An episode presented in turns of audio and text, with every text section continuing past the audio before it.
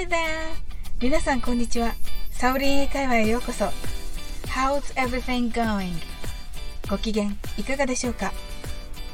今日もお越しいただき本当にありがとうございます。いつもいいねやコメントをありがとうございます。大変励みになっております。この番組はお好きなことをしながら耳だけこちらに傾けていただく聞くだけ英会話をコンセプトにお送りしています。ゆったりと気軽な気持ちで楽しく聞いてくださいね。5月に入りましたが、皆さんいかがお過ごしでしょうか？私は休みということで今日は二度寝をしてしまいました。二度寝は英語で go back to sleep と言います。なんだか映画の Back to the Future を思い出したのは私だけでしょうか？Go back to sleep の go が過去形になって went 二度寝しちゃいましたは I went back to sleep となります。それでは今日も楽しくスタートです。Let's get started. 皆さんはちょっと急いでいる時に限って街で知り合いにばったり出会うことはありませんか？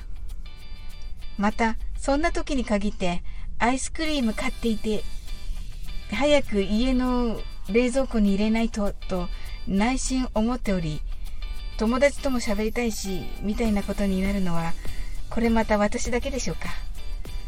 そんな時に、いい感じに会話を終わらせられる英会話があります。それは、I have to go です。直訳すると、私は行かなくてはなりません。わかりやすく言うと、行かなくちゃという感じでしょうか。皆さんは学生時代に何々しなければならないというと、must を習ったと思います。must は完璧に正解です。しかし、おすすめとしては、こちらの I have to です。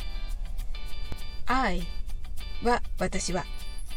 Have to は have to と書くのですが have to と読みます。Go は行くです。I have to まで覚えておけばあとは go のところに好きな動詞を入れるだけで〇〇しなくてはならないという表現が自分で簡単に作れます。友人と街で話していて、すみません、ちょっと時間が、みたいな感じで、この言葉を言うと、そうですよね。引き止めちゃってごめんなさい。みたいな感じで、円滑にコミュニケーションが取れます。また、I have to go のようにはっきりと何をすると言わなくても I have to まで言えば相手の方になんだか知らないけど忙しいんだなと思っていただけます。大変便利な表現ですよね。それでは練習してみましょう。はじめはゆっくりです。I have to go. 次に早く言ってみましょう。I have to go. How was it? I'm sure you did it. 今日も楽しく配信させていただきました。最後までお付き合いいただきありがとうございます。コメントやフォローいただけると本当に嬉しいです。それでは次の放送でお会いしましょう。That's all for today. Thank you. See you.